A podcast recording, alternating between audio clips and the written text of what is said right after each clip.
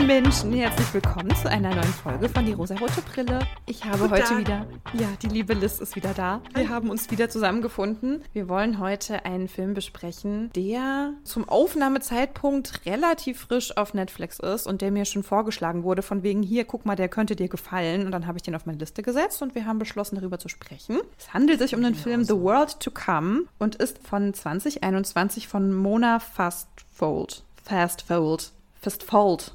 Irgendwie so wird sie heißen. Moni. Ich habe den auch erst geguckt, nachdem wir beschlossen haben, darüber eine Folge zu machen. Ich auch.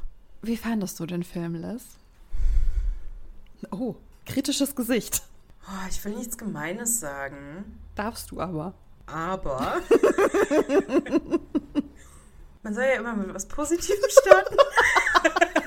Es geht hier um einen Film, okay? Du kannst sagen, was du möchtest. Ich habe mich sehr an Brokeback Mountain erinnert gefühlt.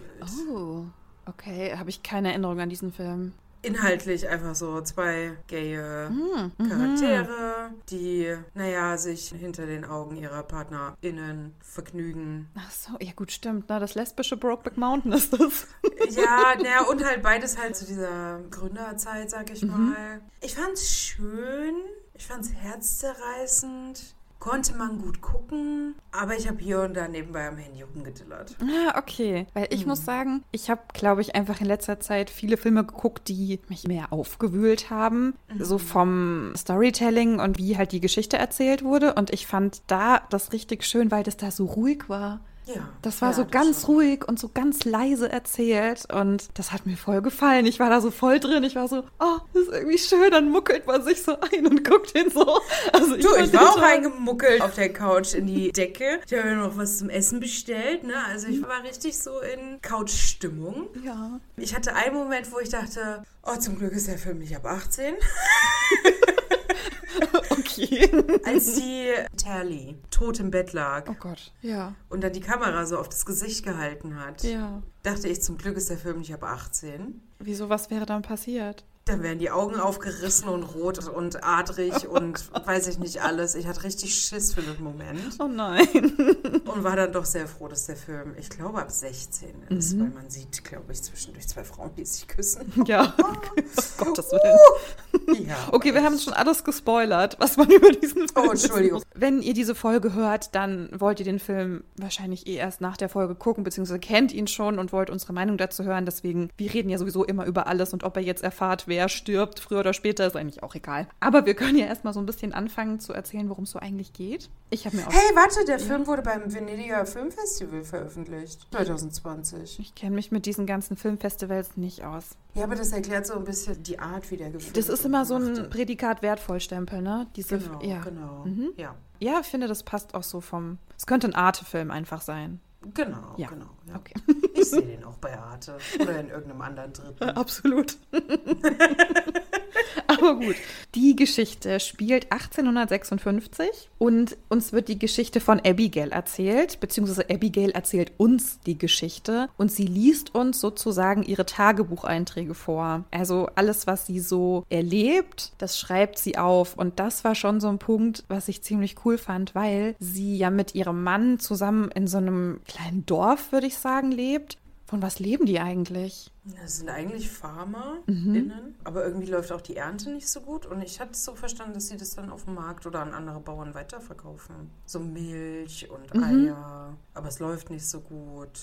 Die sind eigentlich Bauern, BäuerInnen und haben ein relativ einfaches Leben, so wie es halt einfach zu der Zeit auch war. Die Arbeit für diese Farm oder eben auch diese Alltagsarbeit, die kostet sehr viel Zeit. Logischerweise, ne? So, es gab halt irgendwie noch keine Waschmaschine, Surprise, keine Spülmaschine und solche Sachen. Und auch sowas wie Ernten, die Tiere versorgen, Unterstände bauen, sich und die Tiere schützen und solche Sachen. Das hat halt einfach sehr viel Zeit gekostet. Und ich finde, das sieht man auch und das erzählt sie uns auch. Aber trotzdem nimmt sie sich die Zeit, um eben Tagebuch zu schreiben und so ihre Eindrücke aufzuschreiben. Sie ist Ja. ja. auch so gebildet und so Mhm. das Bauernleben ist ja jetzt nicht unbedingt geeignet für ein gebildetes Leben. Also für ein Leben, wo man viel mit Büchern arbeitet, sage ich es mal mhm. so. Also ich will damit jetzt nicht sagen, dass Bauern ungebildet sind, nämlich nicht, weil die sind sehr landwirtschaftlich hervorragend gebildet. Genau, aber man erwartet es aber trotzdem nicht, dass sie eben so jemand ist, die irgendwie schreibt oder liest genau. oder sowas. Genau. Sie möchte sich ja von so ein bisschen angespartem Geld auch einen Atlas kaufen. Das fand ja. ich so cute irgendwie,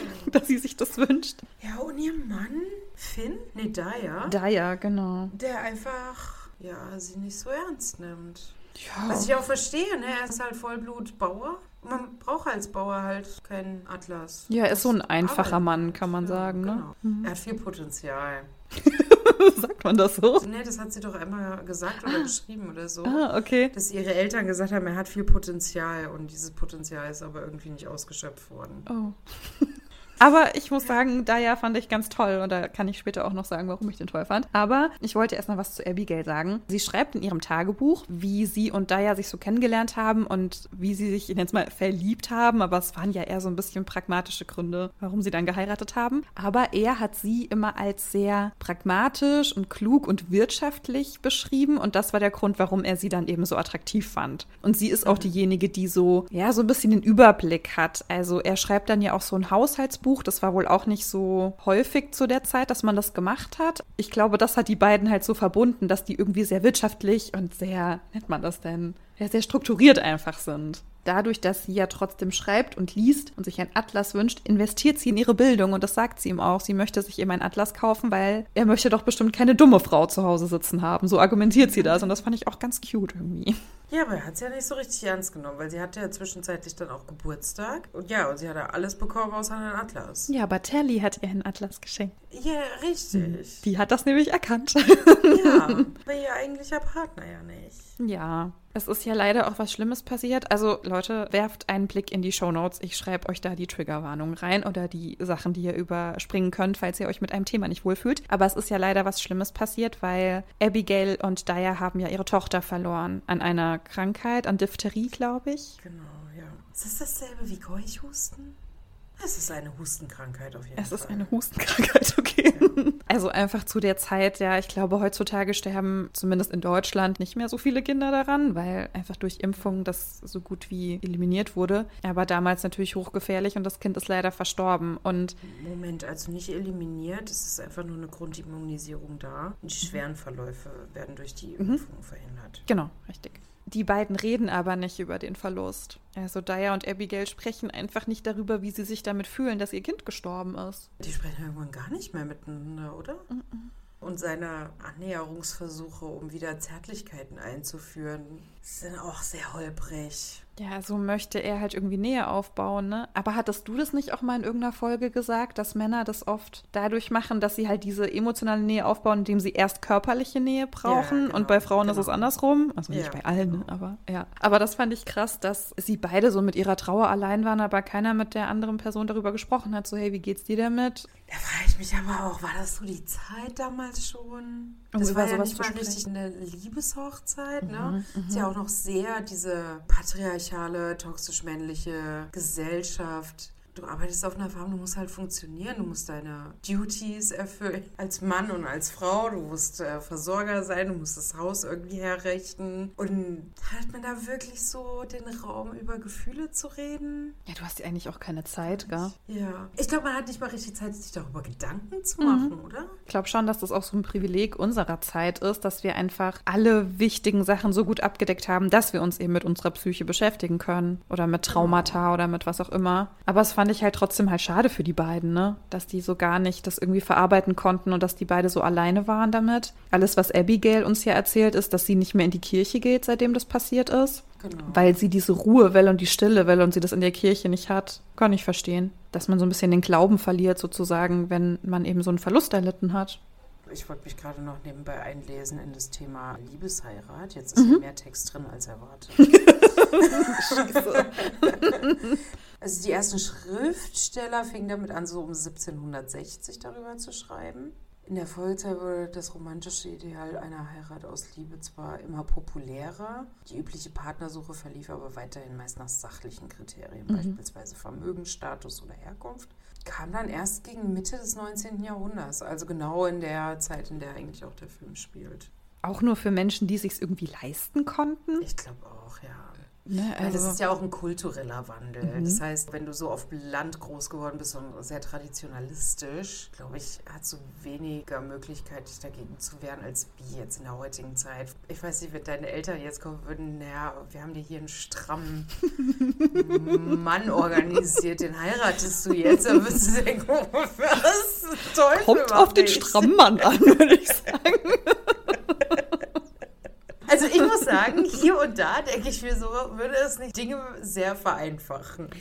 Ja, ich glaube schon, weil ich lese gerade das Buch Das Ende der Ehe von Emilia Roark und sie schreibt da über ganz viele verschiedene Sachen, aber vor allem darum, dass eben diese Institution Ehe nicht mehr zeitgemäß ist, weil die nämlich eher zu dieser Zeit passt, ja zu sehr vielen Jahren und Jahrhunderten vor uns, dass da eben bestimmte politische Bande gesichert wurden, bestimmte, was hast du gerade gesagt mit den Gesellschaftlich? ja, Vermögen? Vermögen, genau sowas, solche Sachen. Status, Genau. äh, sachliche Kriterien. Exakt, genau, dass das einfach viel mehr eine Rolle gespielt hat bei dieser Institution Ehe und dass dadurch, dass jetzt so diese Liebe mit reinkommt, dass das gar nicht mehr aufgeht eigentlich. Weil wenn wir uns eben auch so angucken, wie halt Ehe vom Staat geregelt ist, das macht alles gar keinen Sinn, das aus Liebe zu machen. Das ist Ist es in irgendwie- der Kirche nicht ähnlich komisch geregelt? Man gibt ein Gelübde vor Gott ab? Ich weiß nicht. wir treffen schon wieder ab, aber was ich immer komisch finde, dass ja Nonnen zum Beispiel, wenn die so ihr Nonnengelübde ablegen, dass die ja dann mit Gott verheiratet sind oder mit Jesus. Also, hä? Sorry, da schüttelt es mich ein bisschen. Kann jeder und jede machen, wie sie wollen. Für mich ist es ein Auslaufmodell. Ja, ist es auch. So wie es aktuell der Stand ist, also wir reden jetzt von Deutschland, ja, aber es, eigentlich ist es absoluter Käse, diese Ehe. Sagte sie und ist verheiratet. Zum zweiten Mal. Mal. ja, wie fühlt man sich so damit mit so einem traditionalistischen Blatt Papier? Ja, also irgendwie denke ich auch, es ist so ein bisschen egal. Ich finde halt die Vorteile so gesellschaftlich gesehen, die sind halt da, aber so aus Liebe heiraten, weiß ich nicht. Wir haben auch aus pragmatischen Gründen geheiratet. Ich finde auch, es ist einfach nicht mehr zeitgemäß und eben zu sagen, ne, auch alles, was da so mit reinspielt, diese ganzen Steuersachen und alles, was man dann zusammen erwirtschaftet hat, das wird dann bei einer Trennung auch geteilt und so. Und dann hat der andere Anrecht auf Dinge, die eigentlich dem anderen Part gehören, so im Sinne von Rentenpunkte oder sowas. Nee. also das finde ich alles ein bisschen schwierig.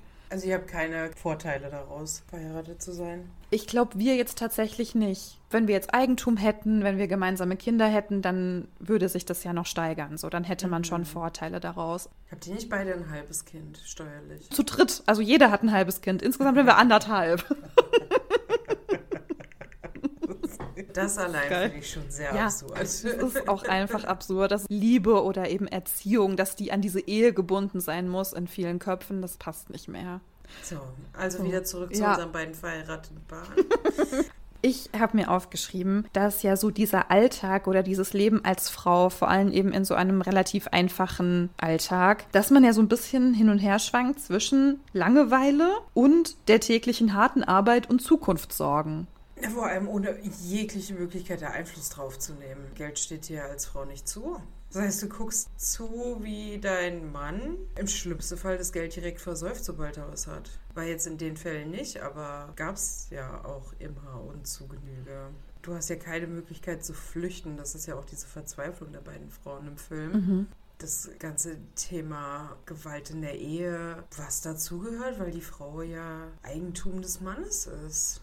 Abigail, die sich da ja auch Sorgen um Telly macht und ja, die einfach kommentarlos abreisen muss und Finny, der sie ja stalkt, rauszufinden, was zwei Frauen machen und dass es da keinen Ausweg zu gibt, dass man keine Kontrolle hat. Also Abigail meldet es ja auch der Polizei und die Antwort ist so, ja, da können wir nichts machen. Diese Hoffnungslosigkeit einfach, dass man als Frau damals, oft genug auch heute, einfach nicht ernst genommen wird. Ich finde, dass eben dieser Alltag schon auch schwierig ist. Ja, so mit die Kühe müssen gemolken werden, die Sachen müssen verkauft werden. Haben wir noch genug Geld? Du hast permanent Sorge, du musst aber permanent dafür arbeiten, dass eben alles irgendwie weiterhin gut läuft. Aber gleichzeitig bist du als Frau ja auch so mega gelangweilt, weil du hast ja nichts für dich, nichts, was dich so nur für dich selber glückselig macht. Und ich finde, Abigail hat das zum Glück ein bisschen mit dem, dass sie eben schreibt und dass sie eben glücklicherweise auch eine Freundin findet, weil ja in dieses kleine Dorf zieht ja eine neue Familie, Telly und Finny. Und dann entsteht eben so eine Freundschaft zwischen den beiden, beziehungsweise dann später auch so eine kleine Love Story. Affäre. Ich meine, Love Affair. Stimmt, ja.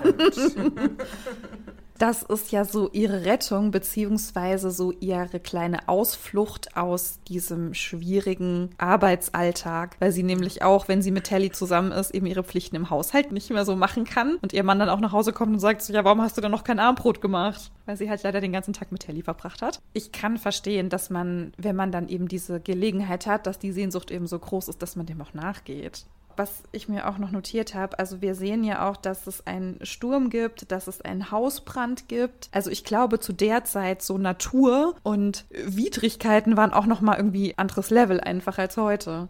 Ja, auch wie eklig, als Telly sich da in dieser einen Hütte verkriecht und die Typen sagen, rutsch doch näher ran. Dann ist uns allen wärmer.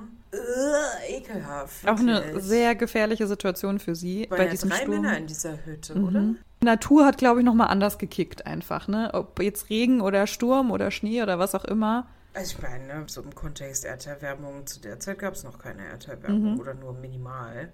Da war der Winter schon noch kälter. Ja, also das fand ich auch irgendwie schön, also nicht schön zu sehen, dieser Sturm oder so, aber ich romantisiere es sehr, ne? Also ich möchte dann nicht in so einer Hütte leben, wo es keine Heizung gibt, ja, Wo aber es überall durchzieht. Nee, mm, Mhm. Nee. das wäre mir zu kalt. Ich bin eh schon so eine Frostbeule. nein, das ist einfach nur romantisieren, also eigentlich ist es ganz schrecklich, aber ich fand es sah einfach sehr schön aus für die Geschichte. Ja, das schon. Das war irgendwie ganz süß. Ja, Abigail und Telly mögen sich total gerne und Telly scheint ihr auch zuzuhören, weil sie schenkt ihr dann diesen Atlas zum Geburtstag und sie verbringen sehr viel Zeit miteinander. Fast jeden Tag, glaube ich, ist Telly Ja, da. anfangs wissen wir ja noch gar nicht, dass die zwei ja tatsächlich äh, sich näher kamen. Sondern es ist ja am Anfang sitzen die zwei einfach nur zusammen und reden und massieren sich die Füße. Ja, weil die sind kalt vom Schnee. Ja. Gestehen sich so ein bisschen ihr Leid ein, dass Telly, ich weiß gar nicht, haben die keinen Sex oder kann sie keine Kinder bekommen? Sie kann keine Kinder bekommen, so habe ich es verstanden. Ich war mir nicht mehr sicher. Abigail, die halt sagt, sie will halt nicht nochmal schwanger werden. Und die zwei Frauen, die halt so beide mit diesem Druck dastehen, dass sie ihren Männern ja ein neues Kind gebären müssen. Ja, das sagt sie ja auch, ne? Sitzen wir beide hier und sind keine Mütter. Und in dem Moment sagt Abigail, ja, ich habe mein Kind verloren und Telly sagt, irgendwie funktioniert's halt nicht, ich kann keine bekommen. Und das Ergebnis ist das gleiche, aber was dazu hingeführt hat, das fand ich auch ganz spannend, so beide Perspektiven zu sehen, was eben der Grund dafür sein kann, dass jemand keine Kinder hat. Ich meine, keine Kinder zu wollen, das war, glaube ich, zu dem Zeitpunkt auch ein bisschen schwierig, weil Verhütung weiß ich nicht, ob das da so ein Riesending war. Na gut, ich meine, womit hast du verhütet? Du hast dir da irgendwelche Därme dann drüber gezogen, aber ob das geholfen hat, weiß Du ich hast nicht. vorher rausgezogen, wenn du Glück hattest Ja. und das funktioniert hat. Und es gab so hier und da das ein oder andere Kraut, aber ob das immer hilft, keine Ahnung, ne? Also, Ja, aber das fand ich auch ganz spannend, dass so beide Frauen so mit ihrer Geschichte zusammenkamen und eben gesagt haben, ja, wir sind aber beide keine Mütter. Wobei, weiß ich nicht, bei Abigail finde ich schon, dass sie trotzdem noch eine Mutter ist. Ihr Kind ist halt nur nicht mehr da. ja, hier wurde es halt abgesprochen, weil das Kind ist ja nicht mehr da. Sie hat ja niemanden zum Bemuttern. Und zusätzlich war es ja eh eine Tochter, weil Söhne sind ja viel besser. da sind wir wieder bei diesem Thema. Abigail und Telly nähern sich ja an und kommen sich ja auch körperlich nah und verlieben sich aneinander. Und sie haben irgendwann ein Gespräch, in dem Telly sagt, diejenigen, die Gefühle nicht zeigen, haben die meisten. Was sagst du Kannst dazu? nochmal sagen? Diejenigen, die Gefühle nicht zeigen, haben die meisten Gefühle. Ah ja, ja, genau. Hast du deine Meinung zu? Ja, ist diese Angst, sich zu verletzen? Aber findest du, das stimmt, die Aussage? Ja. Ah, okay.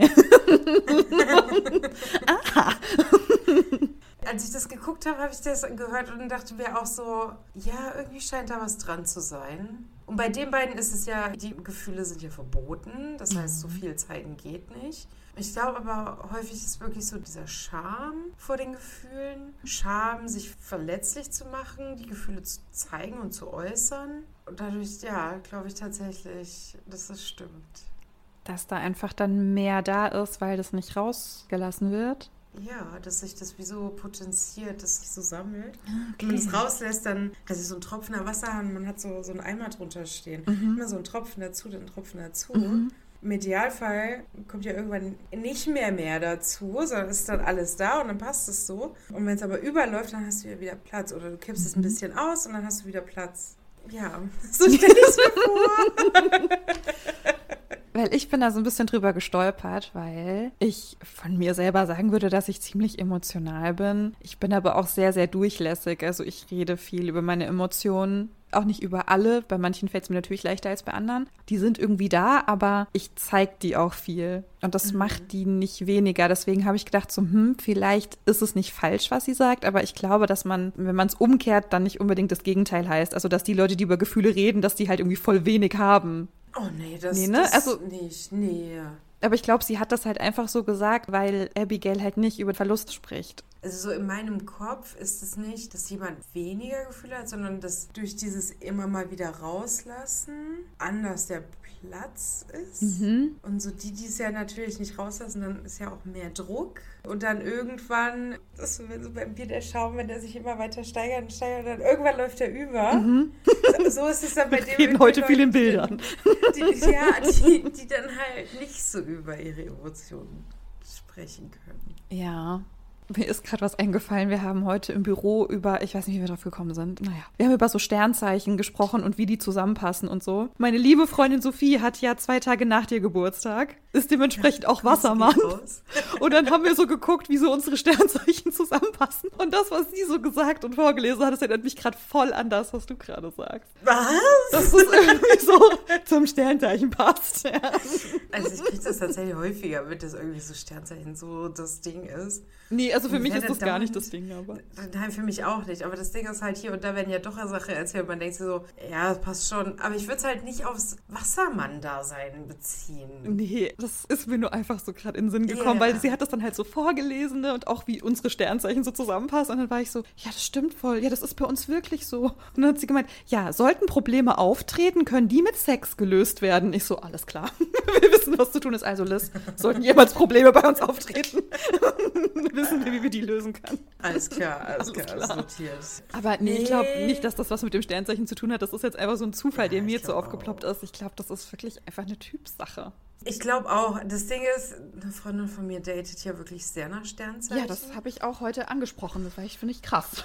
Sie sagt so, das eine ist so das Sternzeichen, aber das viel Wichtigere ist ja das Aszendenten, das Dezendent oder wie das heißt. Wow. Ich glaube, sie ist einfach so hoffnungslos romantisch. Mhm. Und Idealvorstellung ist halt wirklich, dass so die Sternzeichen zusammenpassen und dass dann mhm. dadurch dann alles passt. Und ich denke mir dann so, dann erwischst du genau den einen Psychopathen, der genau in alles reinpasst. Also sie möchte einfach an so dieses Universum und Vorherbestimmung ja. glauben. Ja, ist in Ordnung, ne? Und mir sagt sie das dann auch immer so im Rahmen meines Datings, also das ja nicht stattfindet, lass es, wir hatten es eben von keine 13 Jahre gewesen sein. da sagt sie halt auch so, ja, aber das ist halt typisch Wassermann. Wir wollen vorher erstmal befreundet sein, wo ich so denke, naja, nee, ich will ihn schon ein bisschen besser kennen, als nur, okay, drei Dates und dann ist man officially zusammen und so. Ja, da kann es sein, dass ich mehr Zeit brauche, aber ich muss nicht vorher irgendwie jahrelang mit jemandem befreundet sein und dann sagen zu können, ja, okay, jetzt sind wir zusammen. Also ich finde ja, Sternzeichen helfen schon so ein bisschen dabei, so Sachen einzuordnen, ne? weil wir Menschen halt sehr gerne kategorisieren und Muster erkennen wollen. Aber ja, für mich gar nicht. Ich kann damit überhaupt nichts anfangen. Ja, das Wassermann ist im Februar. Ja, ich finde es halt einfach so. Ich finde es halt so schwierig, ne, weil es dann sagt so, ja, das ist typisch Wassermann. So damit entschuldigt man ja irgendwie Verhaltensweisen, die ja. vielleicht auch nicht so okay sind, ne?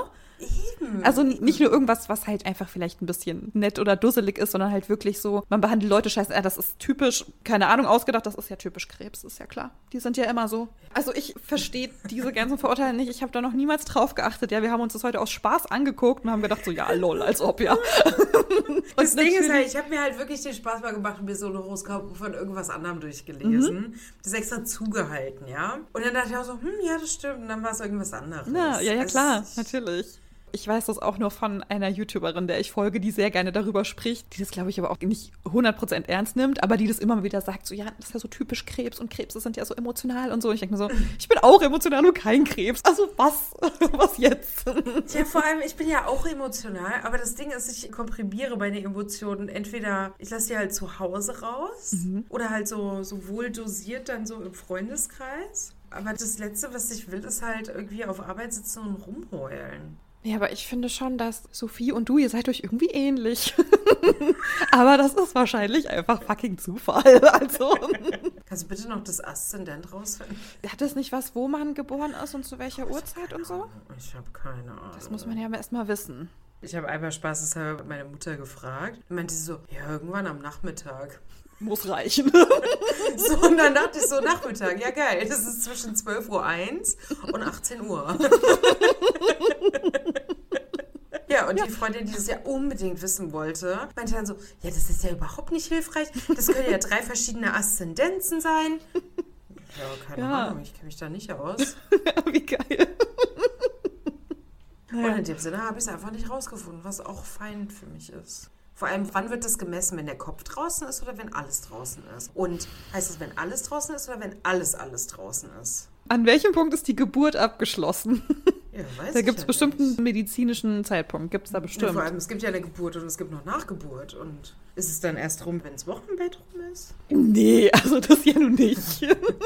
Das dauert ja ein paar Wochen. Weiß ich doch nicht. Ich glaube, dass das für viele Menschen so ein Hobby-Ding ist und das halt irgendwie so witzig ist, wenn man sich oder andere halt darin erkennt und dann sagt so, ah, das ist ja so typisch für.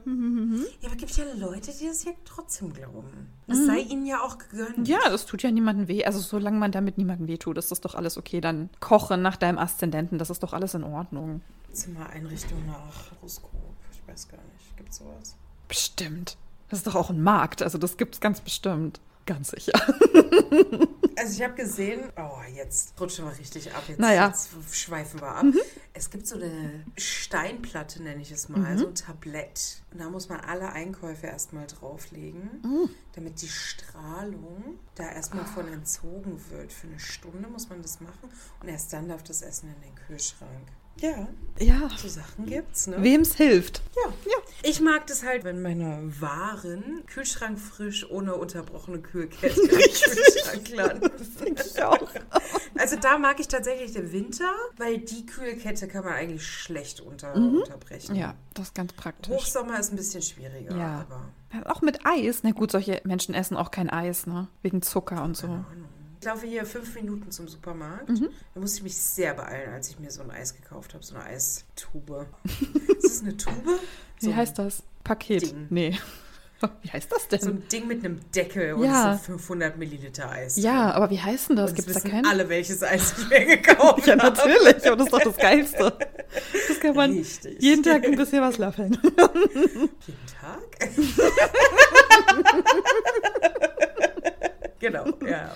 Was ich noch besprechen wollte, Ja. ähm, ist, damit wir das auch ein bisschen geografisch einordnen können, ging ja hier immerhin um Atlas. Die sind ja im Onondaga County. Okay. Das ist der Bundesstaat New York und der wurde zu der Zeit ja noch sehr erschlossen, weswegen die da alle da so auf diesen Farben gearbeitet haben. Weil im März 72 war da was im Albany County in New York. Das war ja so ein kleines Kaff irgendwie. Die hatten ja nichts außer einer Kirche. Genau, und dann 1884 waren die ersten Wahlen da. Direkt Republican. Schön. Es ist durchgängig hier ziemlich rot. Ach hier, seit 1992 blau. Demokraten. Ja, aber ich wollte es noch geografisch einordnen. Alles klar. Ansonsten habe ich zu Abigail nichts mehr. Ich habe noch Fragen zu der Beziehung zwischen Tally und ihrem Mann, also Tally und Finny. Weil mir am Anfang nicht so ganz klar geworden ist, als sie mit Abigail redet, was eigentlich mit Finny nicht stimmt. Also irgendwie deutet sie immer so ein paar Sachen an und man fragt sich immer so, was ist los mit ihm? Na, der hat sich ja zurückgewiesen einfach gefühlt. Ich glaube, die hatten ja auch keinen Sex und sie hat ja ihre wifely Duties nicht erfüllt, was unter anderem halt eben dieses kein Sex war. So habe ich das so ein bisschen begründet. Teddy sagte auch irgendwann mal, dass das ja mit seiner Männlichkeit, dass er sich da drin verletzt fühlt. Ich glaube, Finny hat ganz schön viel Problem mit seiner Männlichkeit. Abigail findet ja dieses blutdurchtränkte Taschentuch. Als sie schon Am abgereist sind, liegt ja. ja noch Tuch da. Und da habe ich nicht so ganz verstanden, was das war. Ich hatte eine Vermutung, aber das, was du gerade gesagt hast, so diese sexuelle Zurückweisung, das habe ich irgendwie auch gar nicht so gesehen.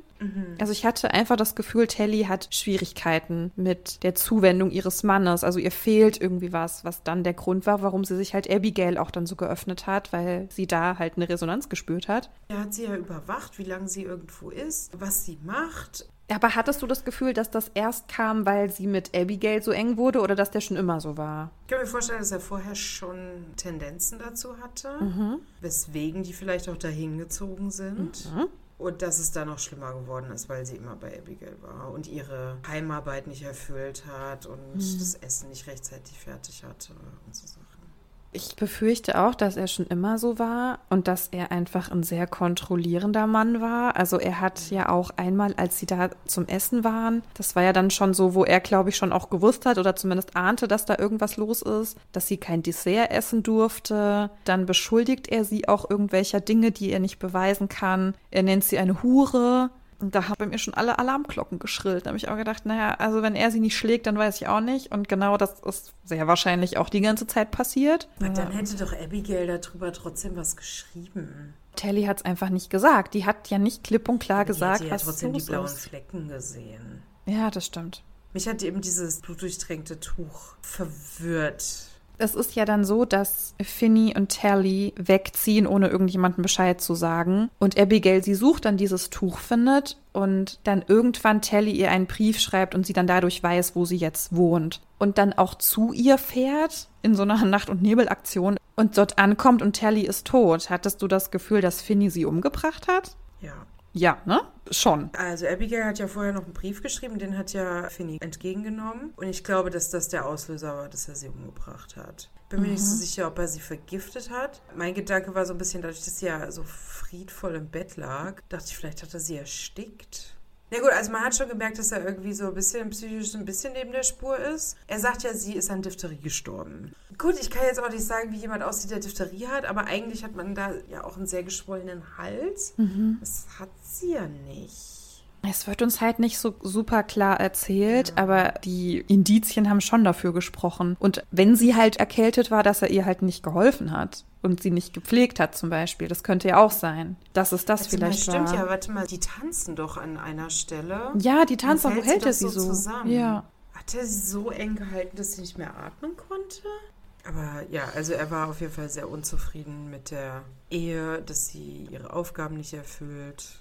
Natürlich ist diese Geschichte irgendwie dramatisch, weil man ja eh schon weiß, dass Abigail und Tally, die ja ineinander verliebt sind, dass das ja niemals gut ausgehen wird. Das weiß man schon, dass es das irgendwie tragisch ist. Aber dass wir halt noch so ein Femizid beobachten dürfen, habe ich auch gedacht, nee, das fand ich richtig schlimm. So, es hat trotzdem in den Film gepasst und ich fand es auch nicht irgendwie störend oder komisch, aber es war natürlich super traurig. Ja. Aber dass halt ein Mann seine Partnerin tötet aus Gründen, die wir nicht im Detail kennen, Gut, die es wahrscheinlich auch nicht braucht, ne, bei einem Femizid, aber das war ganz hart. Ich habe erst gedacht, er macht so einen Scherz, ne? Sie liegt halt im Bett und ist krank oder so und er sagt, ja, sie ja. ist tot und dann geht sie rein und ist sie halt wirklich tot. Das war ganz schlimm. Aber was ich sagen muss, was ich ja vorhin schon erwähnt hatte, warum ich Daya so toll fand. Also Daya checkt ja auch irgendwann, dass seine Frau emotional bei jemand anderem ist. Ja, dass sie in ja. Terli verliebt ist, das checkt er und das merkt er und das weiß er. Das und, ist ja die zwei auch alleine. Also er ja, weiß, er, dass da was läuft. Genau, er weiß es und ich habe aber das Gefühl, das war dann dieses Zeichen oder so sein Beweis, nenne ich es mal, dass er Abigail wirklich geliebt hat, weil er hat ihr das erlaubt, er hat ihr das Beste gewünscht, er hat ihr das Beste erleben lassen. Und als sie ihm sagt, sie muss jetzt zu Tally, als sie dann eben schon abgereist war, woanders war, dieser Brief ankam, sie so ein ungutes Gefühl hatte und sie ja nachts irgendwie aufgebrochen ist, ich muss jetzt zu Tally, hat er gesagt, ich komme mit dir und hat sie ja. begleitet und dahin gebracht und hat sie auch getröstet und aufgefangen. Ich habe gedacht, okay, also wirklich man of the Year, ja, ich meine, gut. An ganz vielen Punkten Nein. nicht, ne? Aber ja. das war für mich so, der liebt sie und der erkennt, was seine Frau gerade wirklich braucht und der gibt ihr das und das fand ich richtig schön. Ja, ich glaube, die zwei sind einfach gute Freunde. Ich glaube, er liebt sie einfach schon sehr. Also, weißt du, so dieses Aufopfern für jemand anderen. Er hat einfach Dinge für sie getan, wo andere schon eine Grenze setzen würden, einfach. Weißt du? Ja, ich meine, gut, kann man auch sagen, das ist gestört, aber ich habe gedacht, das ist Liebe. Na, für mich war es eher so ein, was soll er ein anderes machen? Also, er kam mir halt nicht so als der aggressive Typ vor. Aber ich meine, was soll er machen? Also, er kann ihr verbieten, da hinzufahren, dann wäre sie alleine hingefahren. Oder er kann sie halt begleiten und sicherstellen, dass sie sicher ist. Und kann sie wieder mit zurücknehmen, weil es ist immer noch seine Frau. Mir kam es eher so vor und weniger so ein oh, ich liebe die Frau, ich mache jetzt alles für sie und kriege dafür nichts erwidert, weiß ich nicht. Ja, ich hatte das Gefühl, er ist schon sehr verletzt, aber er macht es halt trotzdem. Das finde ich ist schon stark. Aber klar kann man das auch voll anders Mhm. bewerten. Stimmt auch, was du sagst. Dass er das so aus Sorge vor einem Gesichtsverlust vor der Gesellschaft oder so vielleicht auch gemacht hat. Klar, das kann auch sein. Ich war voll into it in diesem Film, ja. Für mich war alles Romantik und Liebe. Und diese ganze Tragik, ja, die hat mich fertig gemacht. Ich habe den Film irgendwie gebraucht, glaube ich. Ich fand den einfach gut. Ich fand den auch nicht schlecht. Den konnte man wirklich gut weggucken. Ich hätte mir ein Happy End gewünscht. Weil es auch so 1850 spielt. Ich hatte irgendwie insgeheim die Hoffnung, die zwei packen ihre Koffer und hauen ab. Ja, aber wohin? Ja, weiß ich nicht. Nach Kanada. Das gute Land Kanada. Ja, also das war irgendwie so mein Gedanke. Vielleicht war ich deshalb ein bisschen enttäuscht. Wir hatten schon bessere Filme, aber. Ja, ja, das kann ich auch verstehen. Für mich war irgendwie diese Romantik, weißt du, diese Liebe, die nicht sein darf. irgendwie hat mich das gepackt. Ja, das ist immer ein bisschen traurig, das stimmt schon. Ja. Ja, gut, aber hast du sonst noch was zu verlauten, Liz? Meinst du, der hat die vergiftet? Ich hatte tatsächlich keine Antwort drauf, bis wir eben drüber gesprochen haben, weil ich mir so mega unsicher war, ob ich irgendwas verpasst habe oder so. Also die tanzen und sie sackt in sich zusammen. Und dann liegt sie tot im Bett. Aber war sie krank vorher? Nein. Nein. Oder Die doch? haben ja getanzt, also ich war ja fit genug zum Tanzen. Und Husten hat man ja auch nicht mitbekommen. Deswegen ist schon so die Frage, was war's? Hat Finny das gesagt oder war das Daya, dass Männer ihre Frauen vergiften? Uh, hat das jemand gesagt? Ja, ja, einer hat's gesagt, der ist heimgekommen von irgendwo. Ich weiß aber nicht mehr welcher der beiden und sagte, naja, ich erzähle dir das nicht. Ich könnte dir ganz viel erzählen, ganz viel von den Männern, die ihre Frauen vergiften. Ja gut, dann war das ja ein Hint, dann hat er sie vergiftet. Dann war das ja bestimmt ein Zeichen, oder? Ich weiß es nicht. Es war recht mittig im Film, also schon losgelöst. Ja, trotzdem, aber dann war das wahrscheinlich so ein Hinweis darauf. Siehst du, habe ich gar nicht aufgepasst. Und ich dachte, ich hätte nicht aufgepasst mit dem Handy. Du, ich bin manchmal so in meiner Welt, dass ich mal die Sachen nicht checke. Wer ist es nicht? Alles gut. Ja.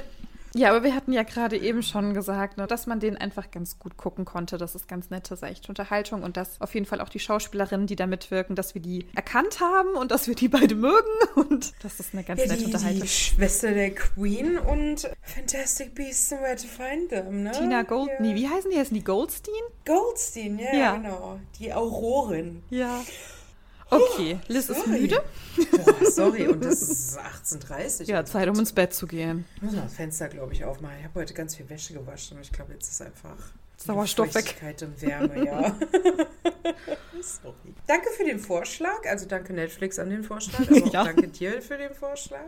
Okay, dann beenden wir die Folge, wenn wir nichts weiter zu sagen Ciao. haben. Ciao, bye bye. Ihr könnt natürlich sehr gerne Bewertungen da lassen, Daumen nach oben und fünf Sterne vergeben und den Podcast weiterleiten an Leute, die auch unbedingt die rosarote Brille hören müssten. Und uns gerne Vorschläge schicken und nächste Woche wieder einschalten. Und auch das nächste Mal wieder einschalten, wenn ich mit Liz spreche, weil wenn unser Plan hier so aufgeht, die nächste Folge, die wird geil. Ich bin schon richtig heiß. Ich höre den ganzen Tag nichts anderes seitdem. Also ihre Musik und so. Ja, uh, uh. Ich habe ja das hab ja schon fertig gelesen. Ja. Und ich glaube, die Wahrheit liegt irgendwo dazwischen. Aber lieber supporte ich natürlich die Person, um die es geht, als dass ich irgendwas anderes drumherum supporte. Ich habe heute ihre ersten beiden Alben gehört und es hat mich ganz doll traurig gemacht, was sie da so singt. Also Leute, seid gespannt, was euch das nächste Mal erwarten wird. Es wird mega gut, versprochen. Absolut. Dessen Musik wir hier hören. Bis dahin, ihr Mäuse. Tschüss.